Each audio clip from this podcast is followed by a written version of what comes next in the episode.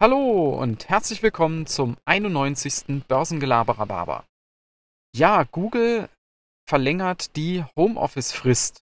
Und zwar hat Google jetzt verkündet, dass die Mitarbeiter erst im nächsten Herbst in das Büro zurückkommen sollen, wenn die Pandemie soweit im Griff ist. Bis dahin gilt nach wie vor Homeoffice. Die Leute sind ja schon seit Monaten bei Google im Homeoffice und das wird jetzt offenbar auch noch eine ganze Weile so bleiben. Darüber hinaus hat Google verkündet, dass man, ähm, wenn es dann wieder losgeht, über flexible Bürozeiten nachdenkt. Und zwar ist konkret die Rede davon, dass die Leute nur noch drei Tage in der Woche ins Büro kommen müssen. Die restliche Zeit können sie von zu Hause arbeiten.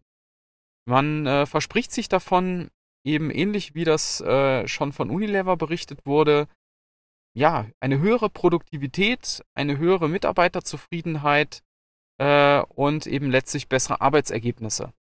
Ja, und wer jetzt denkt, das ist jetzt alles äh, vielleicht nur gut Menschentum, nein, also ich glaube, da stecken schon ganz handfeste Gründe dahinter, warum jetzt immer mehr Unternehmen tatsächlich über solche flexiblen Arbeitszeitmodelle nachdenken und dass da eben gerade jetzt auch die Großen im Silicon Valley ganz vorne dabei sind. Und zwar ähm, denke ich mal, zum einen ist es einfach mit der Konkurrenz untereinander begründet. Ähm, Ihr könnt euch vorstellen, im Silicon Valley sind ja alle Größen ähm, der Tech-Szene angesiedelt. Und wenn da einer den Vormarsch macht, äh, dann ähm, sind natürlich die anderen sofort in Zugzwang. Weil es gibt nicht so viele hochqualifizierte Fachkräfte, die an diesen speziellen Themen dort arbeiten können. Und deswegen wird natürlich um die massiv geworben. Ja, das ist der eine Grund. Und äh, man versucht sich da einfach als Arbeitgeber attraktiv aufzustellen. Das zweite ist aber sicherlich noch ein anderes Problem.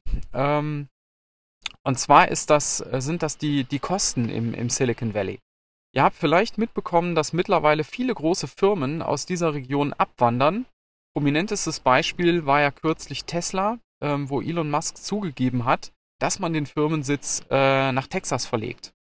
Und ähm, die Begründung war eben dort auch von, von Elon Musk, dass es äh, im Silicon Valley mittlerweile viel zu teuer ist, äh, dass man sich dort auf vielen Dingen auch ausruht, viel zu unflexibel ist und viel zu mächtig geworden ist.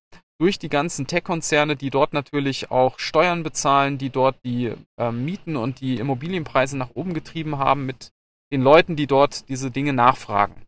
Und deswegen glaube ich, ähm, will man jetzt den Leuten da auch ein Zugeständnis machen, und äh, wenn ihr euch mal überlegt, wenn ihr nur noch drei Tage die Woche ins Büro fahren müsst, dann kann man sich ja auch überlegen, vielleicht etwas weiter wegzuziehen, wo es etwas günstiger ist und dann eben diese paar Tage eben dieses Pendeln auf sich zu nehmen.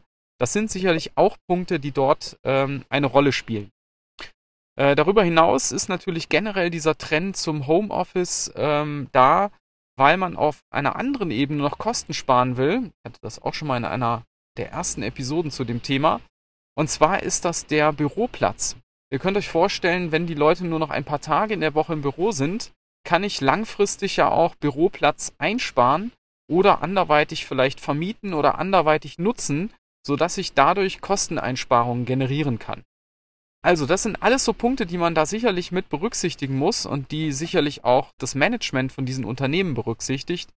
Ähm, und zusätzlich kann man eben dort Pluspunkte sammeln ja, wir werden sehen, wie es, äh, wie es sich dort entwickelt. Es ist auf jeden Fall hochspannend zu sehen, wie sich das Verständnis von Arbeitszeit, von Work-Life-Balance, von flexiblem Arbeiten im Moment in Bewegung setzt. Nicht nur bei äh, Google, sondern eben auch bei anderen großen Konzernen. Ich hatte letztens ja Unilever im Podcast. Auch die überlegen ja an einer Vier-Tage-Woche dauerhaft. Ja? Und ähm, da kommt jetzt einiges in Bewegung. Ja, wir werden sehen, wie sich das auswirkt, ob diese höhere Produktivität tatsächlich kommt. Ich kann mir das durchaus vorstellen, wenn man da so ein Mixmodell hat zwischen Präsenz, wo man mit Kollegen sich trifft und eben zu Hause, wo man konzentriert an bestimmten Dingen arbeiten kann, kann ich mir gut vorstellen. Und das ist natürlich am Ende letztlich auch gut für die Aktionäre, weil dadurch wird, werden wieder Werte geschaffen, dadurch werden äh, Umsätze und Gewinne generiert. In diesem Sinne, ich wünsche euch einen schönen Tag und bis dann. Ciao.